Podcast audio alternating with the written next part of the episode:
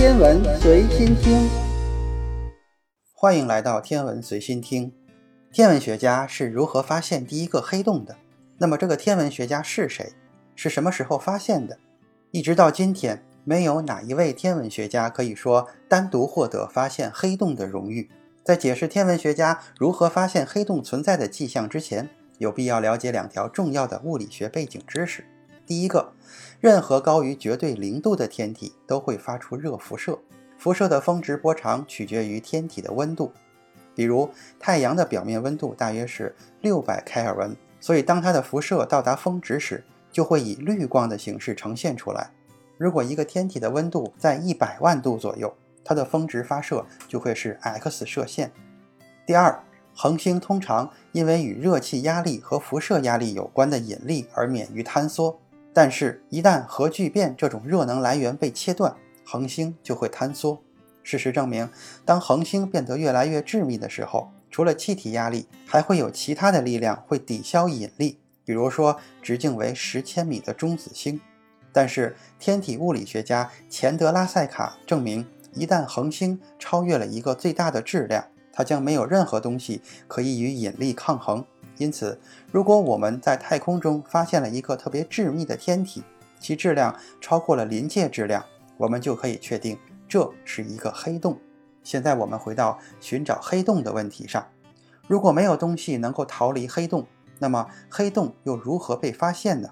我们来想一个双星系统，一个是黑洞，另一个是正常的恒星。如果正常的恒星包层极度接近黑洞，那么黑洞猛烈的引力就会抽走正常恒星的气体，将其撕碎吞噬。然而，由于角动量守恒，气体并不会直接陷入黑洞，必须围绕着黑洞运行一段时间才会被吸引进去。所以，黑洞周围形成了一个圆盘状的结构，气体被黑洞缓慢地吸收。当气体围绕圆盘轨道运行的时候，它的温度会上升到几万度，发出光谱中 X 射线部分的辐射。所以，当我们在空中探测到 X 射线源的时候，就说明该处存在着加热到几百万度的气体，而黑洞周围的吸积盘就是实现这一点的机制之一。如果发出 X 射线的系统是一个双星系统，那么就可以证明其中一颗恒星是一个致密天体，比如说中子星或者黑洞。双星系统对天文学家的研究是非常有用的，它可以帮助我们根据开普勒定律测量出系统中恒星的质量。如果致密天体的质量超过了钱德拉塞卡的临界质量，就可以确定它是一个黑洞。这就是黑洞发现的方式。现在来看一看实际的发现情况。上世纪七十年代初，在天鹅座发现了一个很强的 X 射线源，被命名为。天鹅座 X 一，随着时间的推移，到了1972年的春天，天鹅座 X 一被确认为是一颗恒星，编号为 HDE 二二六八六八。很快就证实它是一个周期约为5.6天的双星系统。